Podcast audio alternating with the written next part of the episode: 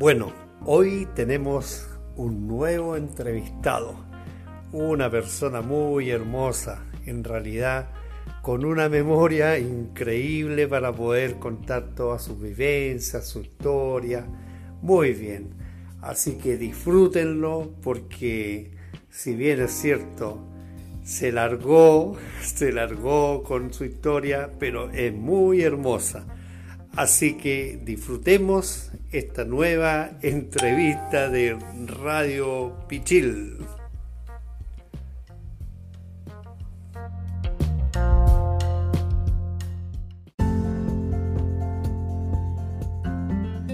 Mira, en estos momentos acá vamos a compartir con un compañero de curso y yo tengo el privilegio de decir que fue mi compañero de banco. Sentar con la generación y nos va a ir contando un poquito de su historia. Ya, querido amigo, preséntese nomás. Bueno, yo soy José Gabriel Ulloa Oliveros, eh, el cura Pepe me dicen a mí, pues soy sacerdote, ya hace 34 años, este año si Dios quiere cumplo 35. Y fui compañero de estos amigos durante tres años, en el primero, del primero medio a tercero medio, pero fueron años bien intensos y muy bonitos. Sí, oye Curita, cuéntanos un poco de, de tu infancia, tu barrio, tu familia, tus hermanos, tu mamita, tu papá. Bueno, yo fui hijo de una familia muy numerosa. Nosotros éramos 10 hijos, eh, con el papá y la mamá 12. Eh, bueno, nunca vivimos los 10 porque era una familia muy antigua, entonces en realidad yo no conocía a tres hermanitos que murieron. dos ah, murieron eh, y, una, una chiquitita que, que, nació, que era la última de los 10, que nació cuando nosotros vivíamos en Linares y que recuerdo que, bueno, mi mamá la tuvo y, y, la bautizaron en Linares, en el hospital de Linares, a la guaguita, y después murió. Y mi mamá se quedó en el hospital por mucho tiempo y a mi hermanita la velaron como un angelito, así como se velaban los angelitos antiguos, que los estaban en una sillita y, y les ponían una alita y ponían todas sus ropas al, lado de ella y les así una costumbre que obviamente hoy día no se permite. Así que ahí vivimos, bueno, vivimos, yo nací en el campo, en un lugar que se llama, eh, bueno, nací en Linares, en el hospital, pero después me llevaron, porque vivíamos allá, en un lugar que se llama Las Hornillas o Las Obras, que queda unos poco de Linares, donde hacen ladrillos, ¿sí? Te, correcto. había hornos de, para, para coser la, ladrillos y tejas. Y ahí vivimos hasta, yo creo, hasta los cuatro años tenía yo. Y, y después mi papá eh, trabajaba en, un, eh, en estas empresas grandes de hacía, hacía caminos, puentes, las obras fiscales. Y entonces en el embalse Alcoa, en el, en el túnel del Melado también trabajó, trabajó en el puente Sifón, en todas las grandes obras que hubo en la zona, pero también por el norte. Entonces mi papá viajaba mucho y llegaba como al mes, a los dos meses a veces, entonces nosotros vivíamos prácticamente con mi mamá. Así que mi mamá dijo un día, yo no quiero que mi hijo aquí en el campo eh, tengan una vida de andar eh, con el barro hasta la, hasta la rodilla como andan todos los vecinos porque no tienen educación, así que yo me voy a Linares y partió, pues, consiguió un camión con un caballero amigo y nos echó todos los cachivachos arriba y partimos a Linares a la casa de una viejita muy amorosa que, que era la, abuela o la bisabuela de la Inés Gajardo, oye. Eh, ah, era la abuela de la Inés porque era la mamá de, de la mamá de Elena, la señora Toyita, así se llamaba la, la mamá de Elena. Y entonces mira, mi mamá venía del campo a atender a esa viejita y le tomó mucho cariño a la viejita. Y un día mi mamá le platicaba estas cosas y le dijo que por qué no, no se venían a Linares. Ella era dueña de casi toda la esquina ahí de Curmeler con Yungay. Pues.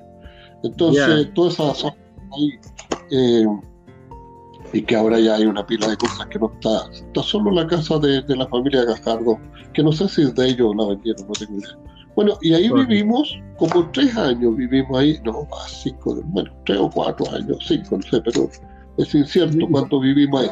pero muy bonitos recuerdos de ese lugar, porque, bueno, ahí conocí a la Inés cuando era chiquitita, y éramos Ah, varios hermanos, y, y entonces ahí nos criamos un poco juntos, y teníamos un viejito que todos los días nos compraba algodones, don Lorenzo, que era un bombero muy, muy antiguo de Linares y muy, muy venerable, un viejito alto de ba- barba blanca y todo eso, él nos daba todos los días a los seis niños un peso para que compraran un algodón cuando pasaba el carrito del algodón por la calle. Así que bueno, ahí esa era parte de la, de, la, de la niñez. Y después de eso nos fuimos a la población eh, que se llamaba población Zárate, que era la parte de, de los militares de la población Santa Bárbara. Porque Sí, la Santa. Bárbara, donde todavía existe, son casas, poblaciones, de unas de un piso, otras de piso, de dos pisos, las de Sí. adelante que están en Rodríguez. Y Ahí viví yo. eh, sí, ahí viviste tú. Bueno, yo vivía como tres cuadras más adentro, eh, en los sitios que eran de algunos militares, que eran, supongo, sargentos, cabos, que les entregaban Claro. esos sitios, los vendieron, se los regalaron, qué sé yo, pero para que ellos hicieran su casa ahí de autoconstrucción, como se usaba antes. Bueno, pero eh, eh, nosotros le arrendamos ahí a tres, a tres militares. Vivimos en tres partes, pero en la misma cuadra. Primero en la parte de abajo, después a, a- a la parte de arriba, que era como una casa, una calle sin salida, y después al medio de la cuadra. Y los últimos Mira. fueron un, un- un carabinero, un militar de apellido Aranda, ese le arrendamos. El de antes era Tapia, el apellido, y el otro, Balboa parece que era. Eh, bueno, Ya. esos tres gente eh, arrendábamos la casa, eh, arrendábamos, nosotros teníamos nuestra casa prefabricada y ahí vivíamos. Así que, bueno, ahí vivíamos en realidad cuatro hermanos, eh, dos mujeres, eh, dos mujeres y tres hombres, cinco, más los papás, porque en el campo se había quedado, eh, no seis, porque habían cuatro hermanos, hombres. Y, y mi hermana se había quedado en el campo porque ella se casó muy rápido, ya falleció lamentablemente la Calita, pero ella se quedó en el campo, ella nació en el campo y se, se crió ahí, se casó. Y la historia de mi hermana es muy divertida porque mi mamá no quería que se casara con ese muchacho cuando era polonia. La trajo a Linares, a, a la casa de los padres que tenía él, ella para que ayudara un poco a la familia, pero para sacarla de Linares, de allá del campo y que estudiara. Y este bandido, como, no, como tenía provisión de verla, pero a ella la mandaban a comprar el pan como a las 7 de la mañana, y este bandido desde allá de las obras, en bicicleta se venía y estaba a las 7 de la mañana en la panadería, para acompañarla ahí a comprar el pan y dejarla en la casa. Mira el amor, pues. ¡Uy, cómo era! sí. Qué día bonito. empático de, de, de hermano. Claro. Nosotros Oye, seguimos, sí, cuéntame nomás. bueno, después nosotros seguimos viviendo en ese barrio, como te digo, un barrio que no tenía, era una, una, una cuadra cerrada. Tenía Ya. eh, en, la punta de arriba, vivimos nosotros primero y después vivió don Armando. eh, y en la parte de abajo ya daba para el potrero. Así que Ah, así se, ahí, pueblo, ahí se acababa el, el Linares. pues. claro. En Claro. La calle, es- la calle San Martín, actualmente San Martín, pero allá con eh, la Oscar Bonilla, ahí se acababa el pueblo y ahí vivíamos nosotros. Y entonces nuestra vida en, qué sé yo, las pichangas ahí en la cuadra, pero también en ir al campo, en, eh, en- en seguir a los animales, ir a buscar leña al, al campo, al monte, en, Claro. o sea, en- también eh, nos entreteníamos eh, maneando las vacas y sacándoles leche, no eran vacas de nosotros, así que Ah, mira. entonces nos acusaba una tía, nos acusaba a Don Segundo, que Don Segundo vivía por allá, cerca de Manuel Rodríguez, cerca de la línea, ahí están las casas de, ese- de ese, no sé si era fondo o una, una propiedad grande, donde Claro. vivió, ahí vivía Mauricio Brunetti, ahora último, ahí en la población donde vivía David, vivía, ahí Sí, es, ahí están las casas personales, que todavía queda un árbol grande, y de ahí Claro. Don Segundo iba a caballo a la siga de nosotros, y nosotros arrancábamos porque le robábamos leche de la vaca. Al pie de la vaca sí, cabros yo me grandes acuerdo. decían, Sí. Vamos a tomar leche al pie de la vaca, decían los chiquillos grandes. Y, y partíamos con un un vasito de esos de aluminio que había antes, un piso chico y un cable de luz de esos que antes borrado con género, para mañana las vacas. ¡Qué buena! Tomando leche. Y hacíamos una fruta todos. Pues. entonces, eh, cuando llegaba un segundo, nosotros lo veíamos y partíamos corriendo, bien, acabamos todos botados. Era la diversión que un tiempo, cuando había tener. Pero esas son las cosas. También hacíamos, estoy hablando de puras cosas casi pecados. ¿ah? Eh, eh, Buena. Eh, también hacíamos con los chiquillos de la población de los militares, pues. Ah, Habían, claro, hacíamos guerras, entonces, guerras de cabros nomás, pues así, de, pero, pero tomaban en serio, habían con, incluso con lugares para, para tener prisioneros y todo. Entonces todo terminaba, el sol terminaba todo. Era guerras de media tarde. No, no, no vaya a decir que no me vaya a decir que torturaban a los prisioneros, No, no, no, estaba prohibida la tortura, estaba prohibida.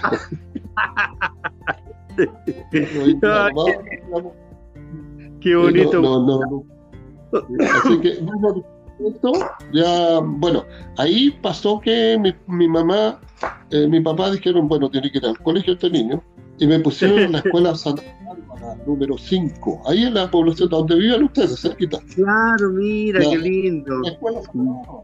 Pues, yo fui alumno de ahí, hice primero y segundo básico. Oh, me gustaba ese colegio, me trataba muy bien.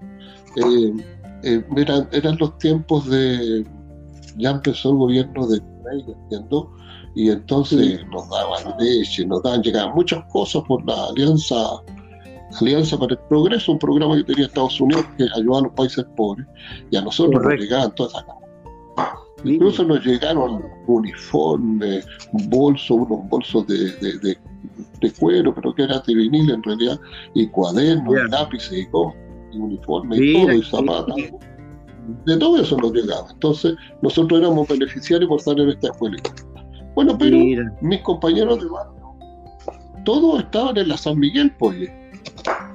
Ah, entonces, entonces, imagínate, para ir a la San Miguel de ahí había que cruzar todo el pueblo. Oye, era lejos. pues era lejos, eran otros tres porque la San Miguel estaba en el límite. La calle Esperanza era la última calle que había para allá, para ese lado. Entonces, San Miguel estaba entre Colo Colo y, Esperanza. Bueno, entonces, eh, yo escuché a los chiquillos conversar un día de que en la escuela bueno, aparte de haber una cancha grande, ahí llegaban los circos y ah. tenían derecho a ir al circo gratis. Y llegaban como cuatro circos, el águila humana, el, ¿cómo se llama? Bueno, la claro. Otro, otro más que era como un nombre alemán, creo que era. Entonces, Circo Frankfurt, Frankfurt. Eh, y otro no sé cuánto. Bueno, entonces dije, yo no me puedo perder esto porque a mí me gustaba mucho, mucho, mucho el, circo y sobre todo los payasos. Ah, entonces llegué donde mi mamá a empezar a hacer el lobby que se llama, pues, mamá, quiero cambiarme de colegio. ¿Pero por qué? me dijo. No, yo le dije, tengo que cambiarme de colegio. Le dije, ¿por qué? Porque no, yo creo que quiero, quiero ir a otro colegio. ¿Y qué colegio quieres ir? Yo le dije a la San Miguel, ¿pero por qué? Eh, me dijo, ¿por qué ese colegio es de curita? Sí, le dije yo, pura mentira, estaba mintiendo. Claro. Era porque... y entonces la directora, que era muy amable, muy amorosa, me dice, mi profesora jefa, la primera, la señorita Nanina Fierro, que paz descanse, ella me tenía muy buena, entonces lamentaba mucho que me fuera, y incluso me prometieron pasarme de curso, un curso, porque ya iba bien adelantado, yo leía, escribía en el primero básico, entonces me querían cambiar de curso. Entonces, como para motivarme la yo dije que no, no, no, tengo que irme, tengo que irme, tengo que irme. Y arrastré a mi hermano que recién empezaba a estudiar, pues entonces ya nos fuimos los dos para la San Miguel después de harta lucha. Y para allá pues se teníamos que recorrer todo el pueblo pues, todos los días, pues imagínate. ¡Oh, qué increíble! Claro. A la casa a almorzar, imagínate, porque teníamos jornada doble, la mañana y en la tarde. Entonces, oh. eh, teníamos que entrar a las 2 de la tarde, salíamos como a las 12 y media, parece, y partíamos a la casa nos daban almuerzo en el colegio a veces, lo pedíamos, pero para, para con todo, salíamos igual a la casa y, volvíamos después en la tarde. Oh. Bueno, ahí estuve hasta octavo básico, donde, donde se comenzó la cosa vocacional, pues. Ah, ahí, no me digan, temprano, curita. Temprano. Mira, por una mentira llegué a ese colegio y por otra mentira. Ah, buena. ya, cuéntala. Era, el tiempo, era el, era el mes de más o menos yo creo que octubre, finales de octubre, comienzo de noviembre, por ahí, porque hacía mucho calor y además que en el 68 parece que fue eso, nos tocó una sequía tremenda. Y entonces, ahí imagínate, 45, 46 que éramos todos ahí en una sala de clases, todos apilados, y con clase a las 3 de la tarde, parece que era. Claro, claro. A las 2 teníamos dos horas de castellano que se llamaba en ese, en ese tiempo. Sí. Y, y, entonces, los chiquillos me dijeron, yo era presidente de curso. Entonces, porque siempre fui de tercero básico, fui parte de, de la, de la, del, del, de la, de la organización del colegio. La directiva, mira, era el líder, ¿ah? Sí, entonces era presidente. Y entonces me dice, me dicen los chiquillos, ya, pues yo me dijeron, anda tú a hablar con Don Ángel. Don Ángel era un religioso marianista. entonces uno chiquitito eh, que, participaba en el fútbol, no sé qué cosa también en el colegio, en el instituto. Entonces él decía, decía eh, me dijeron chiquillos, ya Don Ángel te tiene re buena a ti, me dijeron, anda a decirle que, que, no hagamos clase, que hagamos otra cosa. ¿Y qué le iba a decirle? Que yo si a él le gusta hacer harta clase, es responsable, como todo. Claro. No, manda tú. Bueno, yo fui y fíjate, pues de, la sala de clase a la oficina habían 50 metros, yo creo. Y en 50 metros tuve que pensar una mentira. Ah. ¿Qué lo voy a hacer? Llegué por allá y me dice el director, hola José, me dice, ¿cómo estás? Qué bueno de verte por aquí. Bien, pues le dije yo, don Ángel, vengo a visitarlo y estoy enviado. Ah, me dijo, ¿y para qué? Me dice, y ahí, ahí viene la mentira. Le dije, ¿saben que todos los compañeros de curso queremos que usted nos hable de su vocación? ¿Cómo llegó a ser religioso y cómo llegó de España a Chile? Y al pobre se le iluminó el rostro y se ponía coloradito cuando se emocionaba, así que se puso coloradito así. Y en realidad José me dijo, yo con todo desplante le dije, sí, por supuesto que sí. Eso no lo sabían ni los chiquillos, porque esa es la mentira que yo inventado en 50 metros. Entonces, listo, llegamos, llegamos allá, le dije, chiquillo, está listo, nos va a hablar de su vocación. En la primera hora no pasa, listo.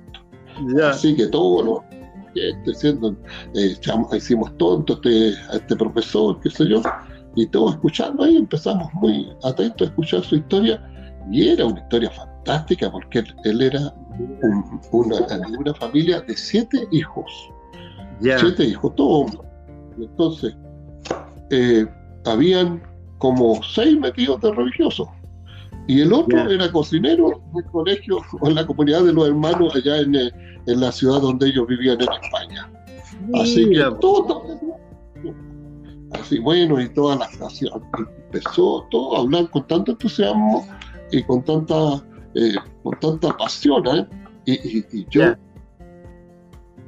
que terminó la primera hora, dijo, ya, ya, ahora vamos a no, no, no, no, dijimos, no, siga hablando, porque en realidad estaba muy interesante la cosa. Claro. Y entonces, segunda hora, terminó de hablar y yo estaba, pero impresionado, yo estaba, pero con los ojos más abiertos y, tan contento que terminó este, y no que antes habían unos bancos juntos, sí. estaba el y, y, el escritorio estaban todos juntos. Entonces yo golpeo las manos y digo, esto es lo que tengo que hacer yo. Y mi oh. compañero era, era que, tenía, que tenía muchos problemas con el, con el director. Me dijo, ¿qué es lo que dijiste? No, no, no, nada, le dije yo ni una cosa, me hizo el sueco Así que de ahí nunca más se me salió este bichito. Y, y, me demoré una semana en convencer a dos chiquillos más, al mamerto entre ellos, de, de que al, al, al, Andrés Jofre. Correcto. Al Andrés nosotros un par de años parece, o un año, y me, convencerlo que fuéramos a, ver, a hablar con el don Ángel de la vocación. Así que don Ángel estaba muy recontento cuando nos vio y eh, ya, y ahí fue el proceso. Pues. Ahí en octavo, séptimo, octavo básico. y entonces, ahí terminó el proceso de la San Miguel, donde pasé los mejores años de mi vida, yo los pasé en ese colegio. De hecho, ah, todavía ahora un grupo de compañeros por el WhatsApp, como todos, eh, no son tan, tan eh, perseverantes como el grupo nuestro porque somos puros hombres, ¿no? Pues no hay mujeres, ahí no, tuvimos mujeres nosotros. ya, correcto. tuvimos mujeres cuando llegaron ahí al instituto, pues. Ahí nos cambió la vida todo. Para bien. Para bien. Oye, Curita, qué lindo, mira qué lindo lo que estás contándonos. Eh, eh, mira, yo eh, retomando un poco eso, el Espíritu Santo cómo te iluminó para que tú pudieras eh, tomar conciencia de una vocación. Y claro, tú dices una mentira, pero la mentira no era mentira, o sea, era, era obviamente el despertar de tu vocación. Qué lindo. Ahí, pues yo no me daba cuenta, fíjate. No, si yo quería hasta esa fe, primero quería ser yo quería ser mecánico, porque era lo más práctico, la familia mía era modesta y yo necesitaba ganar plata para ayudar a la familia, entonces dije mecánico, ligerito. Incluso estuve haciendo averiguaciones para entrar al DUOC, en ese tiempo el DUOC significa lo ah. mismo que ahora. O, obrero campesino, algo así. Eh, Correcto. Y, y, entonces la sede de él estaba, estaba ahí en el estaría en Talca, no, en, Linares había en lo que es la casa de Chacahuín hoy día, ahí estaba la sede del Duoc. Y después de eso, eh, también quería, y también en Talca quería pues, entrar a la a INACAM. De hecho, hice averiguaciones, pero en, INACAM no me dejaron porque tenía que ser adultos, trabajadores, no eran para estudiantes. Así que yo me.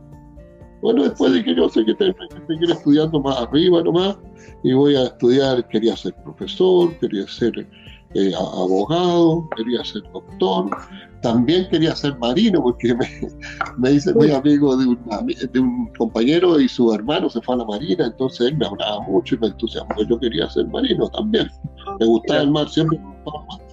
¿Ya? Pero cuando llegó esta, esta situación de la que te estoy hablando, de la de la vocación de Don Ángel, a mí se me olvidaron esas otras cosas. Y, Obvio. bueno, terminamos cuarto medio, o sea, perdón, octavo básico, una etapa muy bonita, con eh, una celebración hermosa de despedida, eh, mi familia muy, muy contenta porque, modestamente lo digo, yo tenía muy buenas notas, entonces era el primero, y agarré todas las todos los premios de la municipalidad, de, del colegio, la beca del Instituto Linares. Y ahí comenzó mi historia en el Instituto Linares. Entonces me dieron una beca para ir al instituto.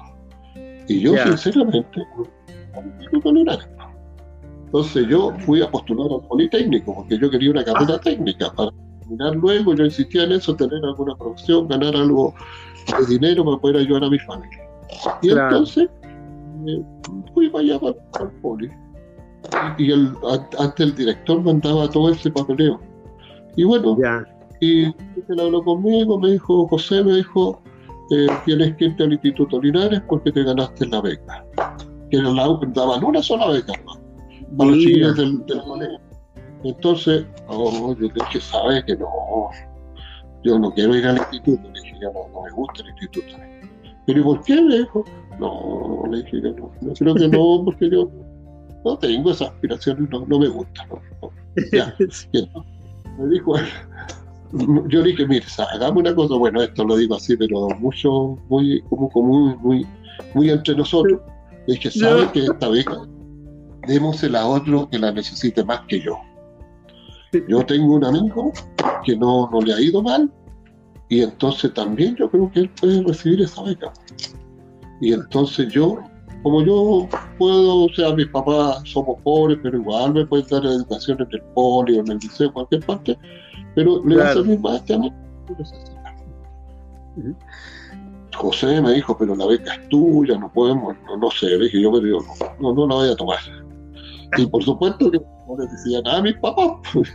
Claro. y cuando le dije a mis papás, por supuesto que ellos estaban felices, pero dije, ¿cómo no va a ir al Instituto Linares? Me decía el colegio más prestigioso de la, de la región casi en ese tiempo. Y tú, todos quieren entrar y tú no te, te hacían rogar. Los otros no pueden y tú tienes la entrada libre y no quieres. No, no, no, no, no me tengan a ese colegio, ya. Y entonces un día llegó Don que nos llamó. Bueno, yo fui al, al pólipo, nos consiguieron la matrícula y fui en el verano. Y averigüé mi nombre, no salía ni una parte de mi nombre, pues. Me fui goleado. Le dije, Don Ángel, ¿qué pasó? Le dije yo, ¿qué, qué, qué sucedió? Yo no salgo, no hay ni un resultado de mis cuestiones. No, me dijo, si nunca mandé los papeles al colegio, al poli. ¿Cómo le dije yo? Yo tenía una beca al Instituto Linares, tenés que irte para el Instituto Linares. Pero ¿cómo? Le dije, si yo le dije que no quería ir al instituto. No, me dijo, pero ya está listo, ya está, no hay nada que hacer. Yo le dije, pero no quedamos de acuerdo con vamos a dar la beca a otro joven. Este es un acuerdo tuyo, pues me dijo, pero, pero para que sepa, yo conseguí tres becas. Así que hay una beca para ti y hay una beca para dos jóvenes más. Así que ah, pueden ir Oh, le dije, ya ahí me, me, desarmó porque no tenía argumento. Justamente, claro. Y llegamos como pollo en corral ajeno al Instituto Linares. Puta máquina. Llegamos, llegó el Mamerto, llegó el Andrés y, yo. Ahí, y otros más, por supuesto. Eh, y, mirando ahí como raro, no sé. Bueno, nosotros conocíamos el instituto porque cuando estábamos en octavo básico en los San Miguel, el séptimo octavo, íbamos al colegio con don eh, Nicolás para hacer y química. entonces, entonces éramos bastante asiduos al colegio, pero íbamos de entrada y salida nomás.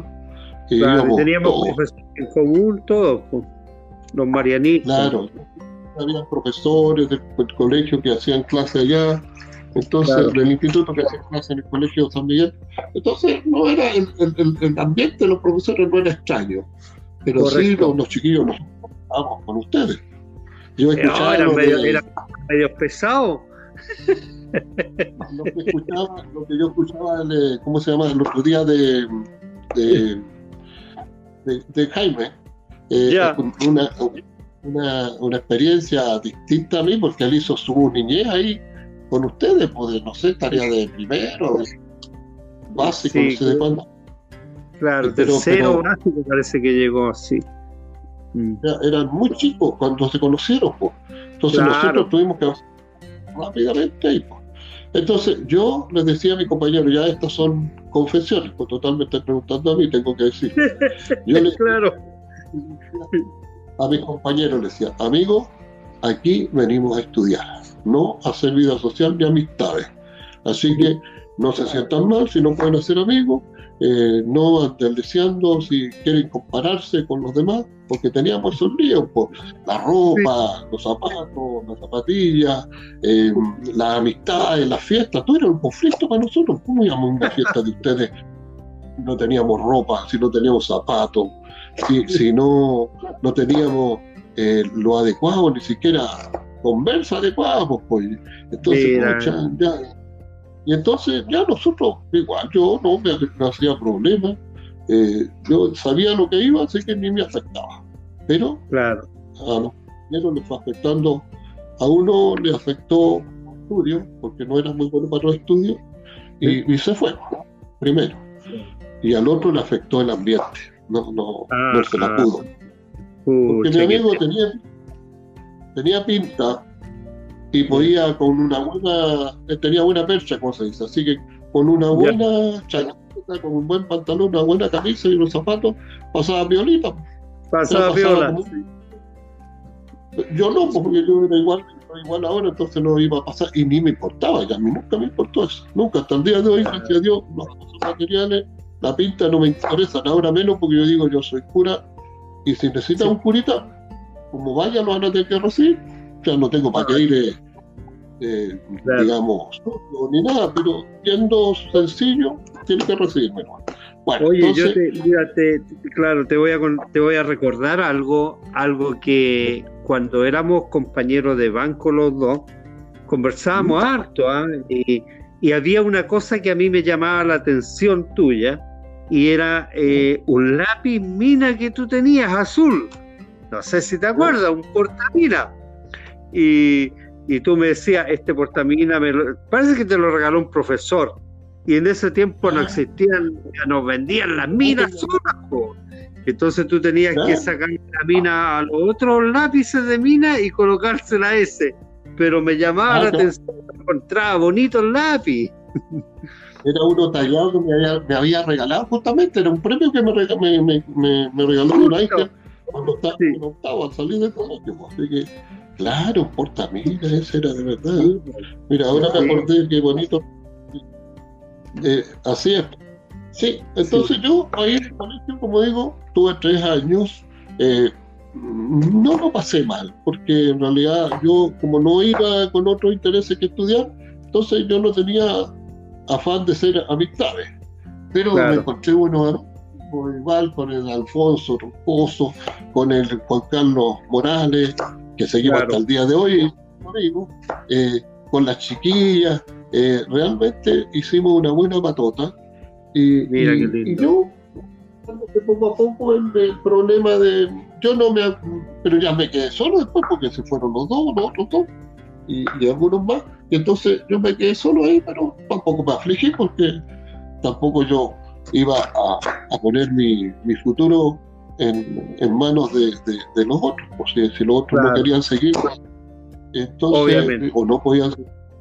Así que bueno, ahí yo seguí cultivando lo de mi vocación, eso siguió siempre así. Eh, después me acuerdo que seguía conversando con don, con don Jesús Herreros, con el padre Jesús Herrero, que era como mi guía espiritual, con don Ángel, que no lo abandonaba. Y y también empecé como a participar en, en grupos, en misiones. Me acuerdo que me un sentimiento que tengo yo contra no sé qué, no, no sabía que unos chiquillos que tenían un grupo con, eh, con, el, con don Jesús eh, Gómez. Ah, ya. Grupo, ¿cómo se llama? Esto que sean, yo les decía, los criticaba, que ustedes se van a la montaña a leer la Biblia y a, y a pensar ahí nomás en la muerte, en la al cangrejo y no hacen nada por los demás, yo les criticaba a ellos. Poca acción. Sí, yo, yo pedí entrar en ese grupo y no me, dijeron que no porque ya estaba completo. Entonces yo y que ya vuelve, que para ir a, a meditar al, cerro y no hacer nada por los demás, no me interesa quizás, pero de muy pecado. Bueno, y entonces yo dije, ya, yo voy a hacer un grupo que lea la Biblia y que ayude a los más necesitados y haga algo por la, por la pastoral. entonces yo, un día, bueno, bueno, hubo varios conflictos. También recordarán que el colegio, el curso tenía muchos problemas de rendimiento escolar. Habían algunos que le iba muy bien por sus propios méritos, otros por ayuda del, del Eduardo Vázquez, eh, pero le iba, eh, a la mayoría le iba mal. Claro. Y entonces yo empecé a catetear también en esa línea. Creo que también eh, hubo muchos más. La Antonia, la Antonieta Valenzuela era. Ya, sí. Y empezamos a catetear. También eh, Eduardo participó, Jaime, varios. Hicimos unos círculos de estudio, no sé si te acuerdas. Entonces, cada uno agarraba 10 personas o menos y íbamos a estudiar en la tarde para ayudar pues yo miraba a mi compañero, y mi compañero sacaba cuatro, o sea, o tres a veces, y yo me sacaba un siete en algunos ramos, dije, ¿cómo no lo voy a ayudar? Así que, ah, mira, ese es un emprendimiento que hicimos bonito.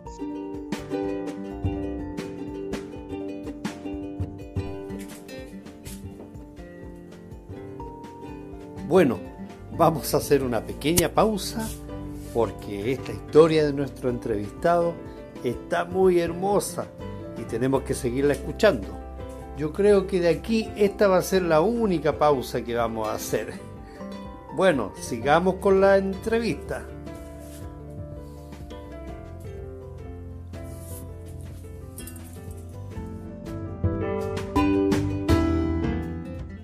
Así que ah, mira. es mm. un emprendimiento que hicimos bonito y, y, que nos unió como curso, son buenos, fue muy buenos.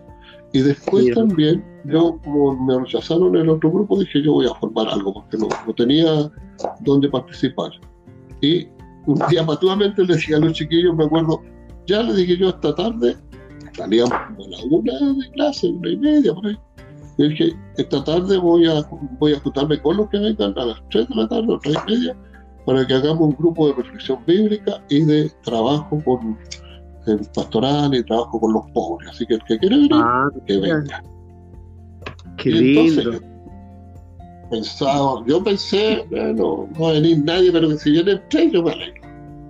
Y llegaron, fíjate, como 10 chiquillas.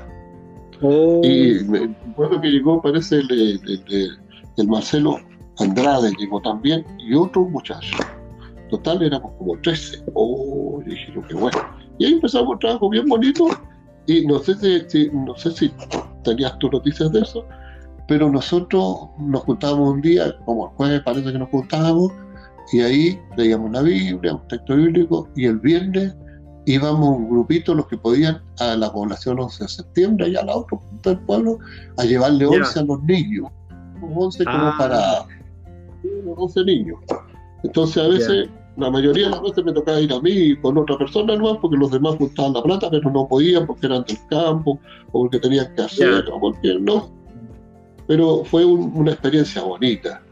Y después de ahí, los otros chiquillos con este grupo de otro curso, eh, donde había un grupo también así entre ruteros y eh, scout y, catequistas, tomamos a cargo la de, los, de las niñas del buen pastor. Ah, ahí, Entonces hicimos catequesis, el padre nos pidió que fuéramos a hacer catequesis, y el otro grupo nos pidió ayuda, y nosotros dijimos que sí, y ahí nos unimos los dos grupos. Y fue bonito ese tiempo que pasamos siendo catequistas. Y lo, era un lote grande, íbamos a la, a la, escuela esa, que ahora ya no existe, de la escuela del, buen pastor. ¿Ya? Ah, claro, ya no, claro, ya no existe.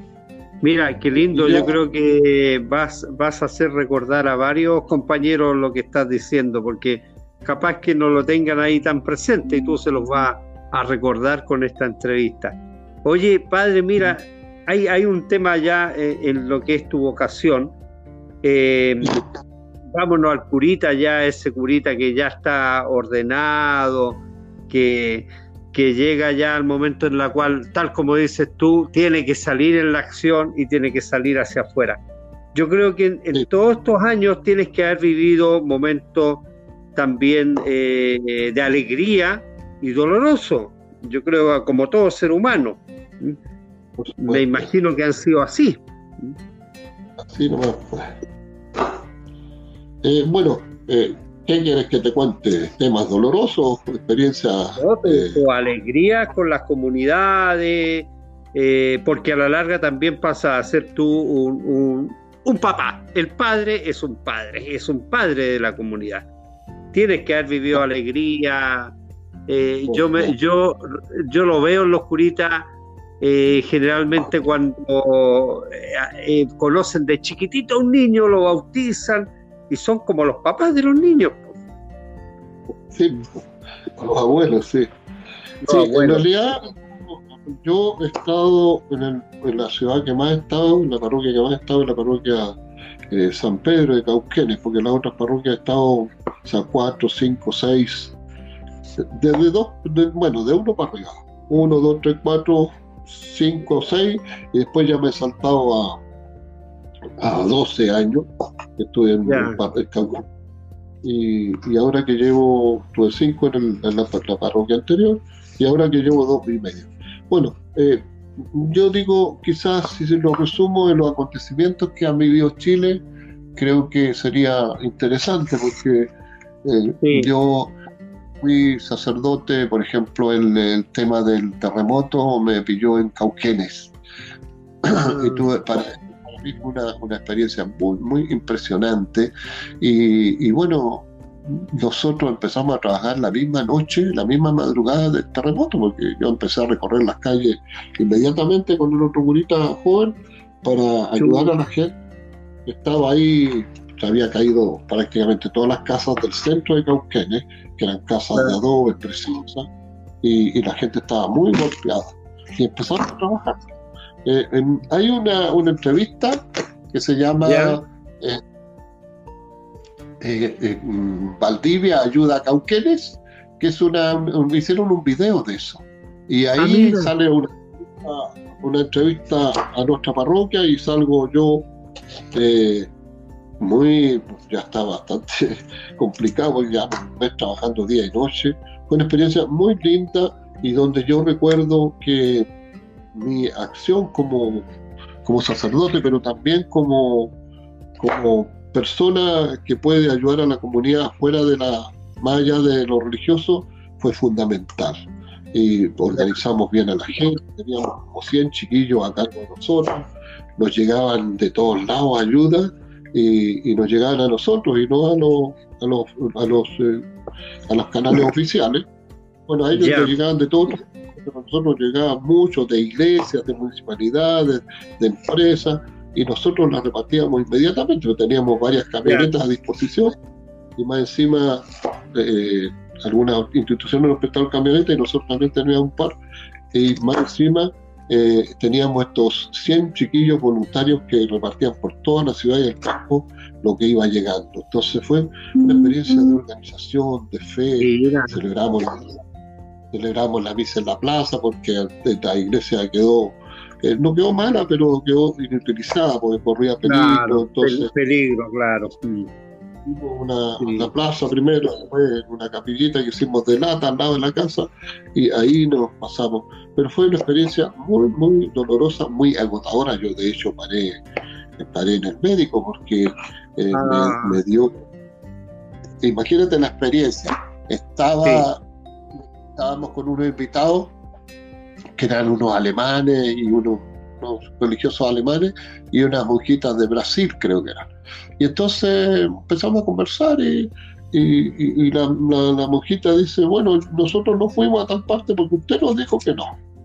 Bueno, yo quedé mirando y dije, pero ¿cómo le decir que no? Yo nunca la he visto a usted. Y el padre joven me dice, pero padre, me dijo, sí, las monjitas estuvieron hace un mes atrás aquí. Y yo no me acordaba nada. Me la película. y el padre tenía una foto y me dijo, mire pues padre, aquí están estas fotos. Ellos son, oh. la casa. Después me invitaron a una conferencia ahí a la, Universidad Católica en Santiago, por un, grupo, y estaba, eh, ¿cómo se llama? Estaba un alcalde de por allá de, de, de Angol, estaba el Fernando Viergo, estaba un empresario y, no sé qué otro personaje. Y nosotros teníamos que dar testimonio a un grupo grande, como 200 personas que habían ahí. ¿Ya? Y de repente un señor empieza a hablar y dice, bueno, dice, yo estoy aquí gracias a ese curita que está ahí. Y me señala a mí. Y yo lo miro y miro, ¿y cuándo lo he visto?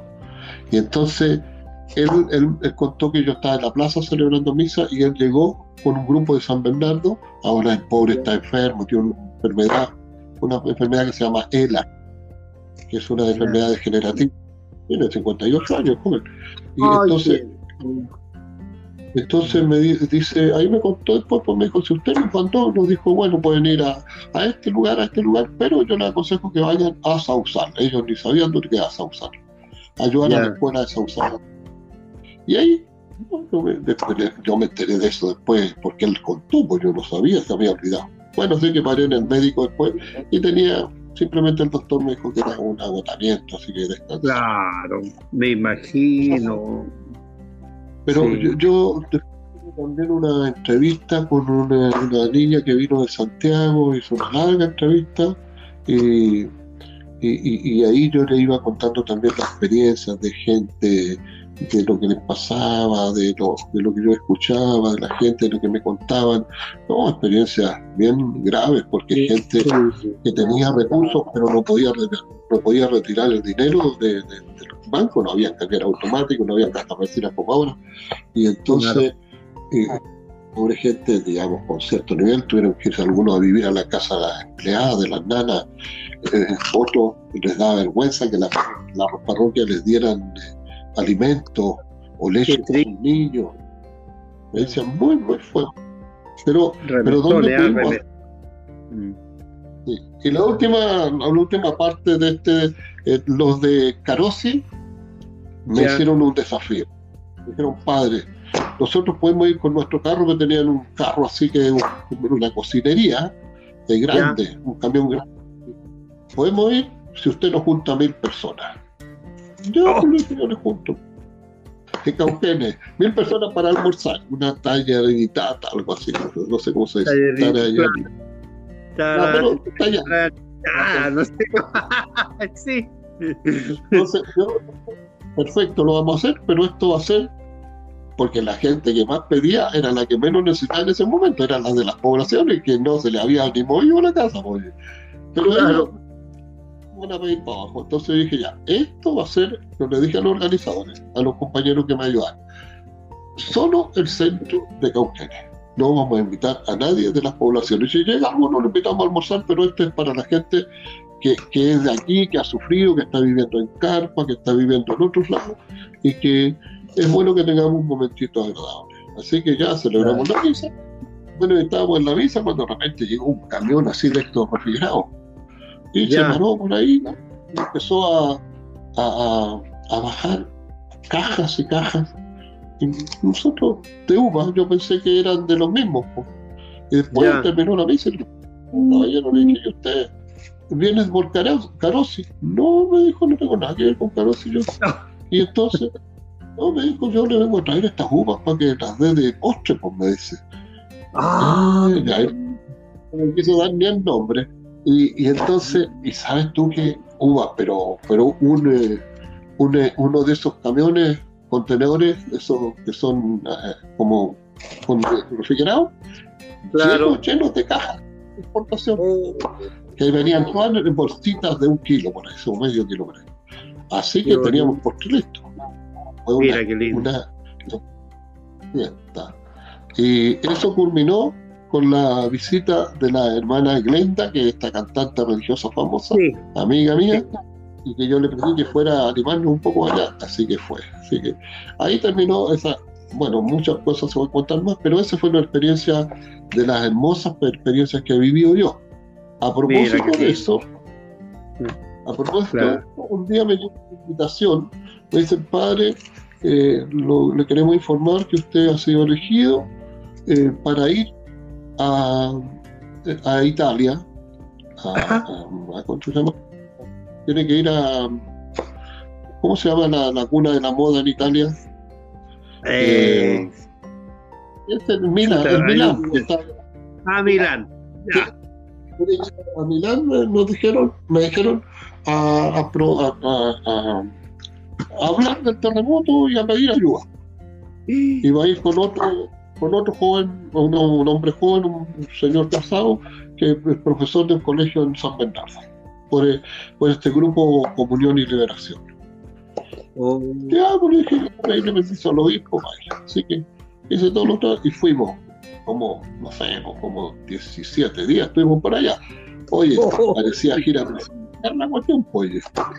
Bajamos, eh, tomábamos un auto, bajábamos de un auto, nos subíamos a un avión, eh, eh, andábamos de pueblo en pueblo, nos, nos, metían a unas salas tremendas de grandes, con llenas de gente, y nosotros que no hablamos ni, ni una palabra de italiano, dando una conferencia.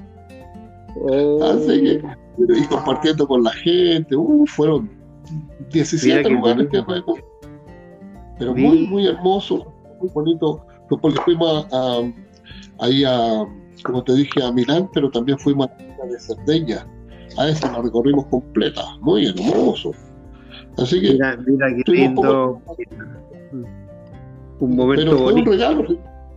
Sí. Un regalo. realmente inesperado y bueno, inmerecido que merece. Así que así terminó aunque el tema del, terremoto. Claro. Oye, Curita, ya que hablaste de eso del terremoto, bueno, terremotos hay por todos lados y yo creo que uno de los terremotos que nos ha afectado a todos, tal como nos afectó ese, es la crisis que ha sufrido la Iglesia como institución. Eh, yo sé que también pasa por la fe y la, fe tiene que estar bien sólida porque somos también una institución y una, una iglesia de seres humanos. Pero eso, ¿cómo te ha afectado a ti? Porque tú estás más cercano, obviamente, y es tú, es tú, tu, tu gente con la que probablemente has convivido muchos años y, se vieron afectados por esta crisis de la iglesia. Sí, bueno, tengo que reconocer que gracias a Dios eh, la diosa Linares no ha sido tan golpeada en momento, que una cosa que no ha pasado todavía. Eh, no ha sido tan golpeada. Hubo dos o tres casos eh, que ya están resueltos, gracias a Dios, pero no ha habido mucho más. Sin embargo, hemos tenido, hemos sufrido harta cosa por el tema de que nuestro obispo pertenecía al grupo de Caradima, Correcto. aunque salió del bosque bastante antes de, todo este acontecimiento y de toda esta situación, porque él había sido sacerdote, eh, obispo, vicario, o sea, obispo auxiliar de Concepción, después se fue a Santiago. En realidad no, no, no le tocó mucho a él, pero obviamente que él era parte del grupo de, de Y en ese sentido a nosotros nos tocó un papel bien, eh, bien importante porque nosotros eh, obviamente que entendemos la gravedad del problema y estamos de acuerdo que, había que, hacer eh, justicia con aquellos que habían sido abusados y hay que hacer justicia con los que han sido abusados. Pero Obvio. tampoco, tampoco nosotros podíamos crucificar a nuestro obispo si no sabíamos nada y, no sabemos nada exactamente y no se le ha acusado de nada a él, excepto como ahora se está usando mucho la palabra cómplice. Eh, en eso, en eso sí. cómplice creo que se llama, no sé cómo se llama ahora. Eh, pero entonces... Cómplice y, eh, los que... Claro. el cubridor, pero ¿cómo demuestra eso? Es el problema. también me acusaron de cubridor, pero me dijeron que yo, porque había, y, que me acusaron porque yo había llevado a un padre a hacer una misa a la comunidad mía. Nunca fue ese padre y yo ni conozco todavía al chiquillo que, hizo esa acusación, que es un hombre ya. Ni lo conozco. Entonces, conocía el nombre, pero no, nunca lo he visto. Pero en todo caso, eso no es nada, porque en realidad nos dijeron que usted no tiene nada que ver, y además ¿Cómo, cómo hacer encubrir a una persona porque alguien va a su parroquia de visita o tiene una reunión con él? Estaría todo Chile. Obviamente. Entonces, ha sido un tema que ha sido muy doloroso para la iglesia y sobre todo que a nosotros repercutió en el tema de la confianza. Sí. Eh, la confianza en los papás, en los sacerdotes, respecto de sus hijos, eh, eh, la catequesis, que los niños eh, bueno, se han tomado todas las precauciones. Yo creo que la Iglesia ha sido una de las pocas instituciones que tiene más gente formada eh, con eh, cursos de, prevención en, abuso y ah, en espacio. Seguro. miles de personas nos hemos preparado ya en eso precisamente para responder a todas las exigencias, pero ha sido una cosa dolorosa y bueno, todos, todos coincidimos en que esto tenemos que pasarlo con mucha fe y ofreciendo todo este dolor porque ha repercutido fuertemente la cuestión vocacional, pues. Ah, además, En todos lados, claro, eso, Claro, pero eso es producto también de esta situación. O sea, por una parte el tema de que hoy día los chiquillos tienen miles de posibilidades y la sociedad de consumo ha llevado a los chiquillos a valorizar más la, la plata, el dinero y otras cosas, también hay una gran cuota de, nuestra incoherencia y de nuestros escándalos que han repercutido fuertemente eh, en, que la gente no confía ya de todas esas, bueno, esas encuestas de opinión que sirven. Eh, nosotros antes estábamos, eh, si no en el primero, el segundo, tercer lugar, ahora creo que estamos más abajo Carabineros o, o sí, no, no estamos, muy, estamos, en realidad estamos todos muy bajos. Curita, debe ser muy difícil encantar a los laicos en estos tiempos. Muy difícil. Mira, a nosotros nos ha tocado una comunidad, de los católicos de la diócesis de Linares en general y de la séptima región, yo diría, son católicos sencillos, tradicionales y, muy respetuosos, porque a mí nunca nadie, nadie, absolutamente, me ha dicho un insulto. Eh, algunos me han hecho preguntas, pero con todo respeto, y yo se las he contestado abiertamente cuando estoy a ti. Yo, si alguien me pregunta, le respondo con todo lo que sé, no, no le oculto nada. Y, y entonces, eh, pero la gente ha sido muy comprensiva con nosotros, muy comprensiva y, de mucha fe, ¿ah? porque siguen creyendo, siguen manteniendo su iglesia, a pesar de que además nos tocó esta pandemia, que también ha servido. Eso diría yo, no sé qué otra pregunta tiene al respecto, pero una situación muy, muy lamentable, dolorosa. Esto de lo que tú me acabas de mencionar es que era algo que quería saberlo de, de ti, porque eh, esta pandemia y esta cuarentena, pucha que nos ha complicado a los católicos, porque te digo, en las celebraciones, en la comunión, en, lo, en las pastorales, en los rituales, bautizos, pucha, eh, ha sido dolorosa. Entonces yo creo que para ti como sacerdote también. Sí, yo, mira, eh, la otra vez, no sé a quién le participó este, esta experiencia. Eh, me, yo dije, yo estoy, estaba, me tocó la, esta pandemia aquí en Empedrado. Empedrado, un pueblito pequeño, mil y tantos habitantes, que es municipalidad, sí. Y entonces yo dije, bueno, no puedo celebrar misa, no puedo ir para una comunidad, no puedo ir a las reuniones del clero porque no van a ver. ¿Qué voy a hacer? Eh, me voy a ir para la casa, dije yo, por Palinares, para estar con mis hermanos, sobrinos, mi, mi, familia, para acompañarme un poco, no estar tan solo, porque al principio esto daba también, pues, bastante susto. Y después dije yo, no, ¿cómo es posible? El pastor no puede estar lejos de su oveja, así que aquí nomás me quedo. Y, el problema, sea, muy valiente esa decisión o muy rápida. Dije, ¿y qué voy a hacer aquí? Esta casita es relativamente chica. Eh, lo que valoré es que, que la, la, posta está cerquita. Si me pasaba algo, tenía la posta cerca. Claro, y, eh, y, bueno, dije yo, ¿qué voy a hacer? Y empecé a lo primero, a tomar los teléfonos de todos los vecinos, de todas las personas, de los fieles parroquiales, parroquianos. Además estoy en, en un sector donde la, no sé si la mayoría, pero porque la mayoría no tiene que ver con el grupo. Hay aquí de, hay 10 iglesias. Ah. son evangélicas católicas. ¡Ay, Dios!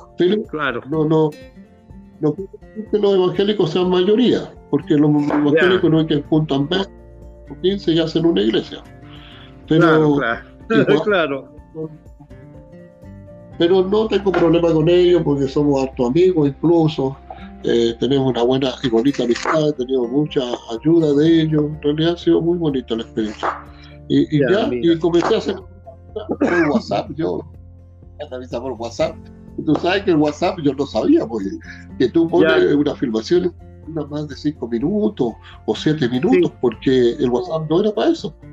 Entonces, para hacer Entonces, yo, las primeras mesas eran por capítulo. Entonces, la primera parte eh, duraba cuatro minutos, la tenía que medir y todo lo demás.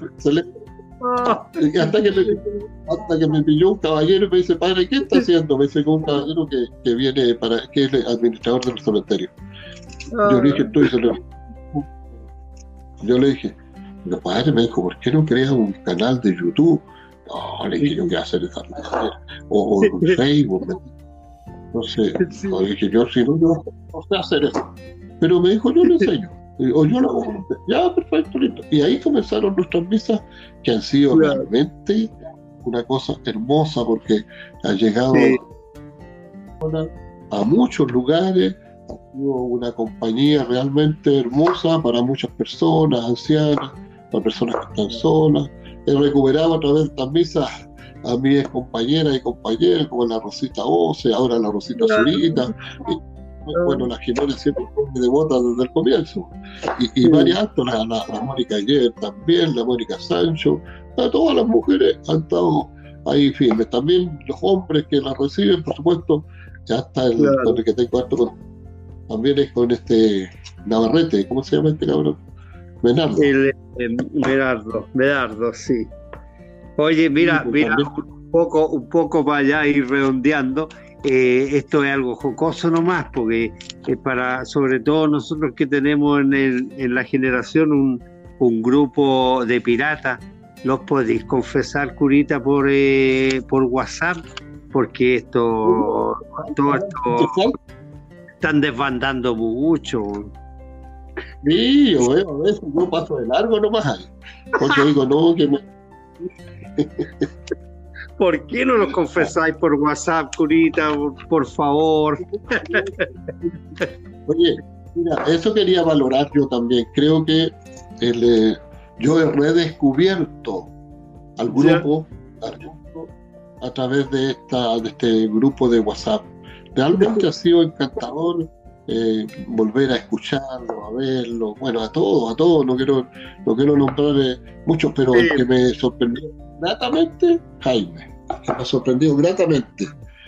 Bueno, todos los otros, pero, los otros también, Jaime también ha sido como el que más me ha sorprendido porque además él ha llevado una batuta junto contigo, Pedro, y también la Patti y algunos otros chiquillos, pero no, quiero hacer competencia de quién lleva la batuta, sino que más bien el, deseo de unirnos, de estar en las buenas y en las malas, eso ha sido muy bonito. Eso. Yo creo Mira, y, aprovechando, claro, aprovechando eso, quiero yo eh, decirte el reconocimiento que tiene la generación 76 hacia ti, porque nos hemos sentido como una capilla más de tu distrito, Purita. Somos como una capilla más. Y bueno, y también te hemos visto emocionarte en las celebraciones.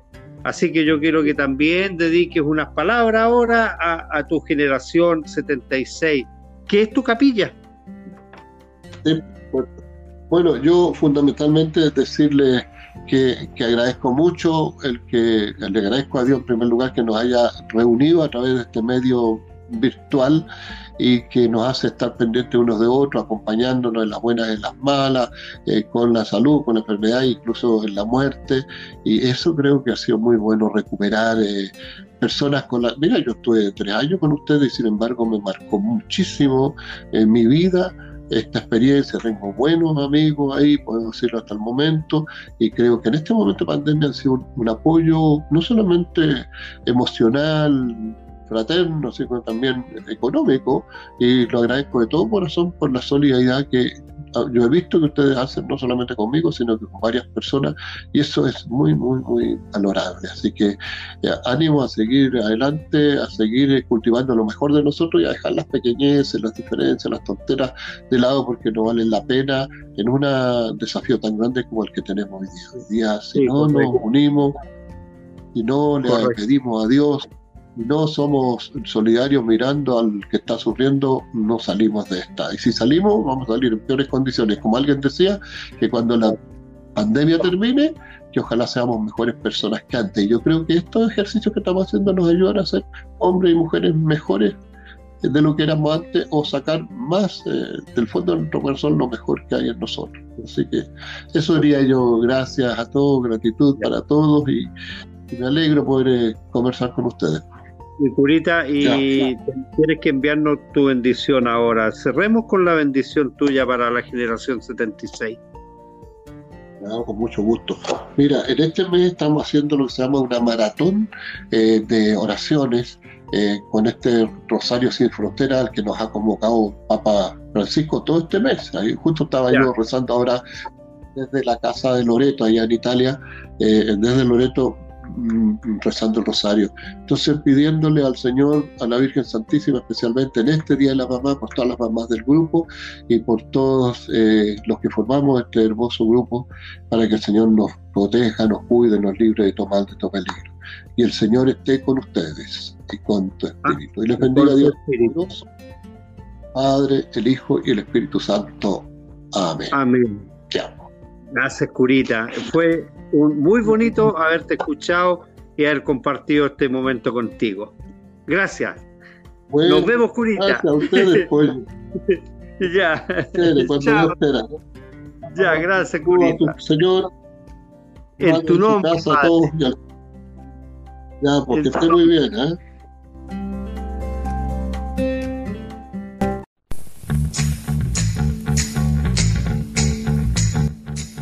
Bueno, fue la entrevista a nuestro querido curita de la generación 76. Tengo que en lo personal decir que me emocionó, me agradó y también me hizo sentirme más y más comprometido con el curita en todo lo que significa el sentido de la palabra, comprometido. Eh, curita, eh, si cuando éramos jóvenes no fui a lo mejor eh, capaz o no fui cercano en un abrazo contigo, ahora te los doy todos juntos, Curita. Te quiero mucho, Curita. Muchas gracias.